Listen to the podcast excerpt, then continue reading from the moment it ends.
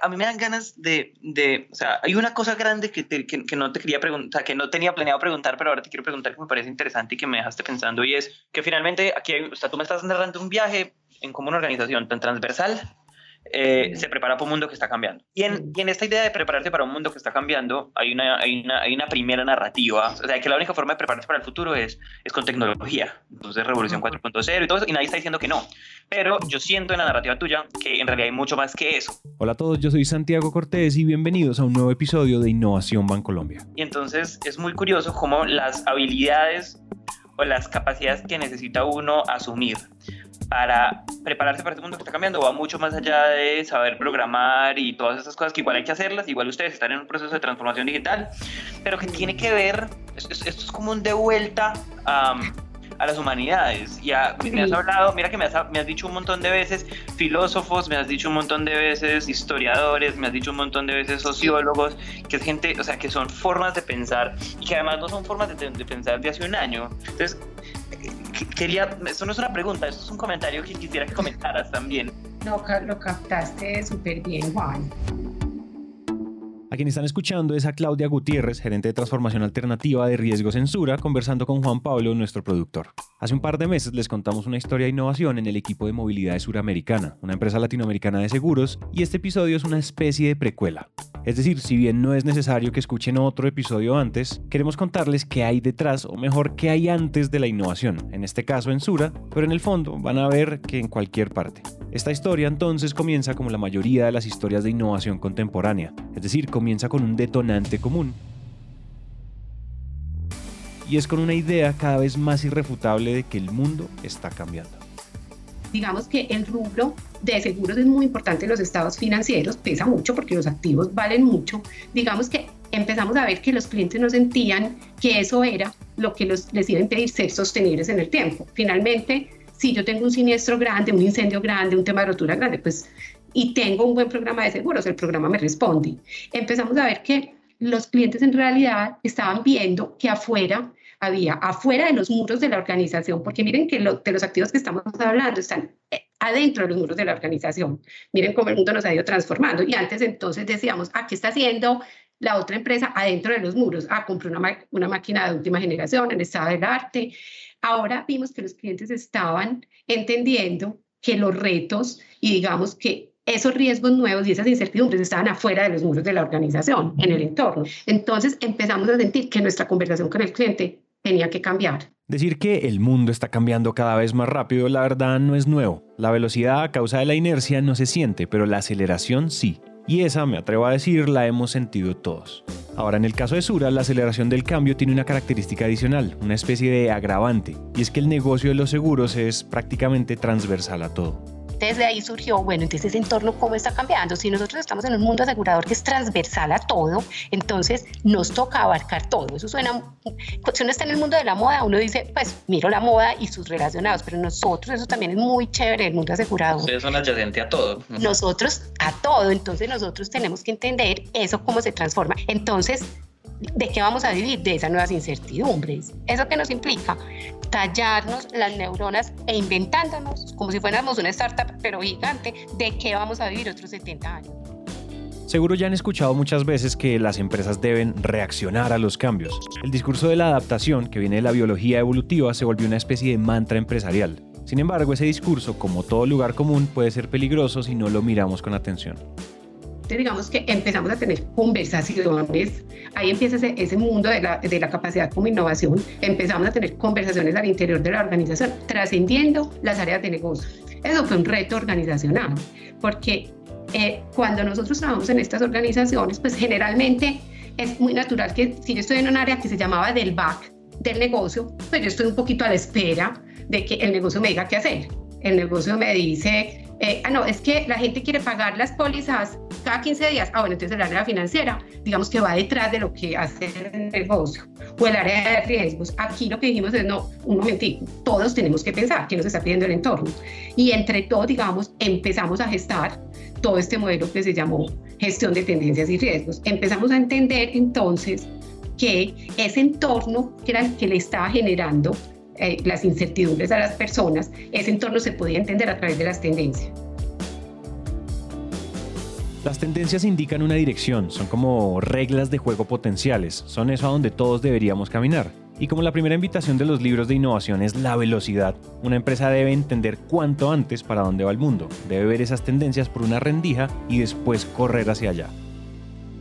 El riesgo es que la velocidad irreflexiva es peligrosa, por eso la relación de Sura con las tendencias no es así de rápida. Es ágil, es diligente, pero no es afanada ni ansiosa, y comienza con invitar a la conversación nuevos puntos de vista. Y digamos que también entendimos en ese momento, aquí les estoy resumiendo muy rápido, pero entonces el mundo de las tendencias implica más que, digamos, eh, las disciplinas tradicionales que han estado en una compañía de seguros, que la mayoría somos ingenieros sido ingenieros, porque el mundo empresarial es incendio, rotura, entonces había mucha ingeniería. Sura, y hay que decir, nuestros directivos, las áreas de talento humano, el presidente, en ese momento, pues, eh, eh, Gonzalo Pérez, que ahora está en Grupo Sura, habían tenido, digamos, como esa visión de que había que incluir otras disciplinas en la cultura organizacional. Entonces había habido, digamos, ya había un equipo que se llamaba, pues era como un ensayo, el semillero, en donde habían entrado personas politólogos, sociólogos, psicólogos a trabajar en los diferentes negocios. Entonces lo que hicimos fue llamar en ese momento a un grupo de esas personas y dijimos, bueno, vamos a hacer como una construcción colectiva de cómo, es, cómo funciona ese entorno así como habíamos construido en el mundo de los riesgos, digamos, el mundo de los riesgos es comprensivo. Tú hay disciplinas, hay especializaciones, entonces dijimos, hay que empezar a entender comprensivamente ese entorno. La observación entonces llega como una consecuencia natural de todo esto, porque cada vez queremos que sea que todo el mundo de la organización haga parte de él. Eso también es una apuesta grande. El antídoto de Sura para la velocidad irreflexiva, o dicho de otra manera, la herramienta para ser ágiles pero también oportunos, es la observación. Y esto sí que no es nuevo, la observación ha sido desde siempre el punto de partida para la creación. Piensen en el calendario maya o en el origen de las especies, incluso en la inteligencia artificial. Todos son primero producto de la observación profunda y educada, y después, claro, de algunas herramientas. Es por eso que... Nosotros en Sura hemos declarado que la innovación es una capacidad. Si ustedes me dicen es como que nosotros tratamos de ir a los principios de las cosas. Pero ir a los principios de las cosas tiene un reto que también es viejo, y es que es muy fácil de decir. Las preguntas que vienen no son nada fáciles. ¿Sabemos observar?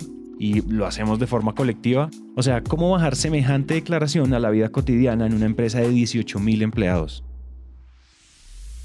la apuesta de nosotros con que la observación sea transversalizada una capacidad organizacional es eso. Entonces, por eso, para hacerlo así, sí hay que crear métodos. Cuando entendimos cómo hacerlo, creamos una plataforma digital que la plataforma no era esencial, pero que permitía que todas las personas en la región pudieran participar, que democratizáramos la, eh, la, observación, que fuera parte de nuestro día a día. En Sura crearon, o bueno, en realidad formalizaron un método para observar, y para hacerlo de manera colectiva en una empresa que está dispersa en más de nueve países, nació una plataforma digital. Yo no necesito una plataforma para encontrar tendencias, pero... Mmm, la plataforma de observación nos apalancó, nos apalancó porque le daba más visibilidad, permitía que lo que nosotros hacíamos en un país no se perdiera, que no se, no se replicaran esfuerzos, que alguien pudiera partir de algo que ya estaba construido. Ella es Paula Ochoa, directora de gestión de tendencias y riesgos en Suramericana, y es la persona que lideró la creación de este observatorio.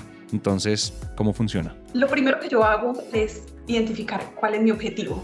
¿Qué quiero yo buscar? Entonces yo parto de un tema, de una temática. Yo necesito encontrar cómo se está transformando la movilidad en el mundo. ¿Cierto? Se despierta una necesidad en la compañía y esa necesidad en la compañía detona un ejercicio donde muchas personas son convocadas. Entonces, hay ejercicios de 30, de 100, de 200 personas, eso depende, y se convoca y se les cuenta que vamos a hacer un lanzamiento de un observatorio, que todos van a participar, no es una obligación cargar señales en cada uno de ellos, es más una iniciativa que se propone y que desde el convencimiento el que se conecta con eso lo hace.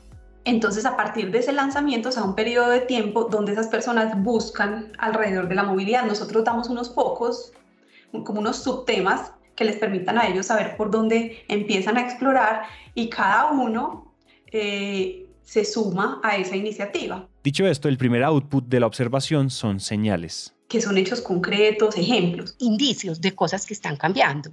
Qué cosas veíamos en la calle, cuando interactuábamos con el otro, cuando estábamos en las redes sociales. Y esas señales son fáciles de ver porque todos en la cotidianidad, en, en las cosas que vemos en las redes sociales o en la televisión o en, o en los blogs, las podemos evidenciar como ejemplos de situaciones que están ocurriendo hoy que empiezan como a, a mostrarme grandes, grandes cambios. Pero las tendencias, que es la segunda como definición importante, no son tan fáciles de ver. Eso requiere una interpretación, un análisis y se compone de muchas señales. Entonces, muchas señales juntas me dan lugar a una tendencia y muchas señales juntas me empiezan a detonar como un patrón de comportamiento que yo puedo evidenciar. Entonces, esta plataforma tiene esas señales, pero también tiene los resultados de esas señales, que son esas tendencias. Y hoy tenemos una tercera sección que son los talleres, que los talleres son los que nos permiten llegar a esas conclusiones de tendencias, pero que antes los hacíamos presenciales, o sea, nos sentábamos en un salón y con post-its y papelitos pegábamos eh, en una pared todo eso, todo eso que encontrábamos y de ahí salían esos documentos de tendencias, pero el COVID todo lo cambió.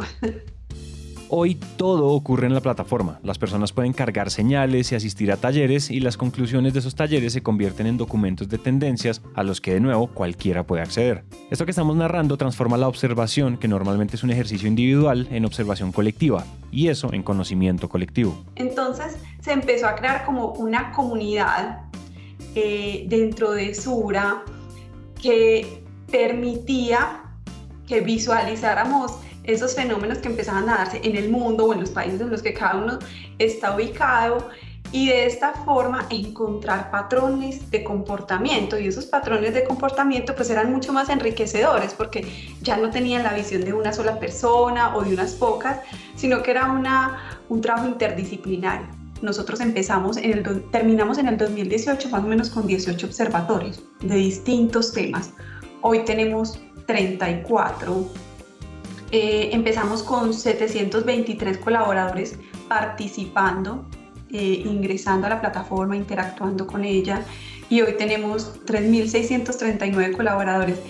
Esos colaboradores han entrado a la plataforma en el 2020 más de 14.000 veces, o sea, tenemos más de 14.000 sesiones eh, en Sura y hoy en la plataforma de observación de Sura y hoy contamos con más de 13.000 señales. Esas 13.000 señales yo soy súper insistente que no sirven de nada así solitas. Yo puedo tener toda esa información, pero si no la interpreto, no la analizo, no, no, no le doy un sentido y no encuentro cosas detrás de ellas, no me sirven para nada. Por eso insistimos tanto en, cuál es el resultado de esto y cómo se convierte en un material que sea mucho más accionable que hoy eh, son esos informes de tendencias que tenemos. Esas tendencias sin duda detonan cambios. Si quieren ejemplos, escuchen el episodio del equipo de movilidad disponible en este mismo podcast. La historia evidencia muy bien el poder de la observación, de hacernos preguntas profundas para llegar a lugares realmente diferentes. Ahora, esto que estamos escuchando no para aquí, porque en algún momento decidieron extender la plataforma, el método y sobre todo la filosofía sobre la observación a sus clientes.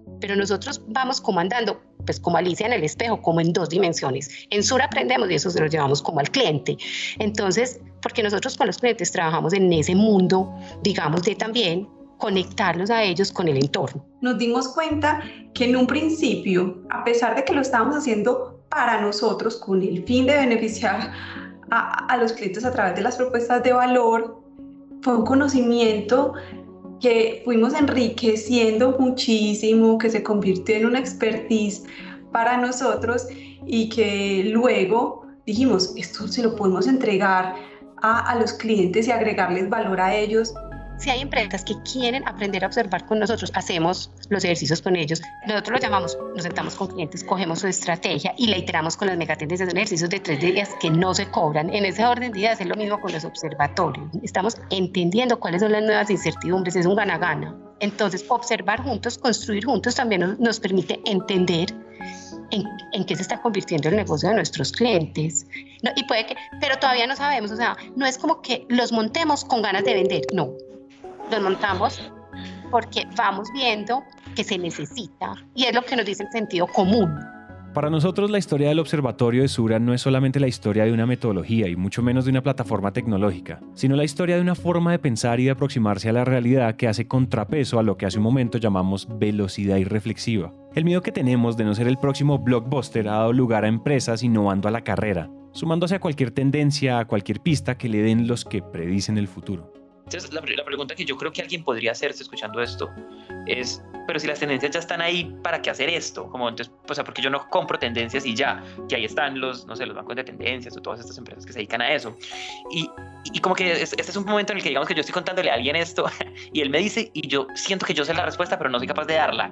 Y quería ver qué, qué me ayudarías tú a decir ahí. Esa pregunta que tú me haces es muy válida porque yo dice, pues, pero es que yo, yo puedo contratar a alguien que me entregue las tendencias a mí pero resulta que nosotros creemos que el valor de encontrar las tendencias cambia la forma como vemos un, tema en específico. ¿Por qué? Por los niveles de apropiación, ¿cierto? No es lo mismo que a ti te entreguen un documento, que te diga estas son las tendencias de tu sector, a que tú seas el que las descubra a que tú seas el que tengas que leer cuáles son las transformaciones, a que tengas que tener unas discusiones, unos análisis, una interpretación, porque cambia la forma como yo voy a, usar esa información. Cuando yo, cuando yo las creo, eh, yo las interpreto y las descubro, le doy otro sentido a esa información y soy capaz de hacer unas conexiones más profundas de ver un poco más allá de lo evidente. Los observatorios te dan, no solamente como para que los llevemos más allá del instrumento, nivel de conciencia. ¿Qué necesitamos? Desarrollar una sensibilidad, pero eso, ¿cómo se genera? Con la práctica. El observatorio trata de apropiarse de los cambios mientras los va descubriendo. Si lo piensan, este es el camino largo, pero es intencionado. Es complicarnos un poco la vida para educar la mirada. Eso, insisto, es abono para la innovación y en una empresa como Sura es deliberado. Por eso, para terminar este episodio, también nos devolvemos. Esto es como un de vuelta. Justo al inicio. A las humanidades. Ya me has hablado, mira que me has, me has, dicho un montón de veces filósofos, me has dicho un montón de veces historiadores, me has dicho un montón de veces sociólogos, que es gente, o sea, que son formas de pensar y que además no son formas de, de pensar de hace un año. Lo captaste súper bien, Juan. Yo creo que hay como, yo lo llamo, yo cuando empecé todo este tema en Surese, hay como un inconsciente colectivo diferente o sea, digamos que hay veces, yo aquí me permito también con ustedes hablar con esa tranquilidad, pero nuestros directivos, eh, a través de la historia, yo creo, de Sura, pues eh, eh, Gonzalo Pérez y los anteriores también, pues el doctor Nicanor, ustedes lo oían de sus, antes de que eran un humanista, y muy convencidos de la conexión con las humanidades. Y mira que tampoco es como, como accidental. Si tú ves la historia de Sura con el arte, con mucho convencimiento desde hace, desde hace 70 años, pues de tener colecciones de arte, de hacer exposiciones, de, de, de, mostrarle a la sociedad lo que está pasando en determinados... Sí, hay veces uno incluso cuando veía sobre la usura del día, de pronto eso es solo filantropía, no, eso empieza a permear al interior. Las entrevistas y el guion de este episodio fueron hechas por Juan Pablo Ramírez. El diseño de sonido estuvo a cargo de Juan Diego Bernal, el trabajo gráfico estuvo a cargo de Luisa María Ríos y la voz, por quien les habla, Santiago Cortés. Innovación Bancolombia es una producción de Naranja Media.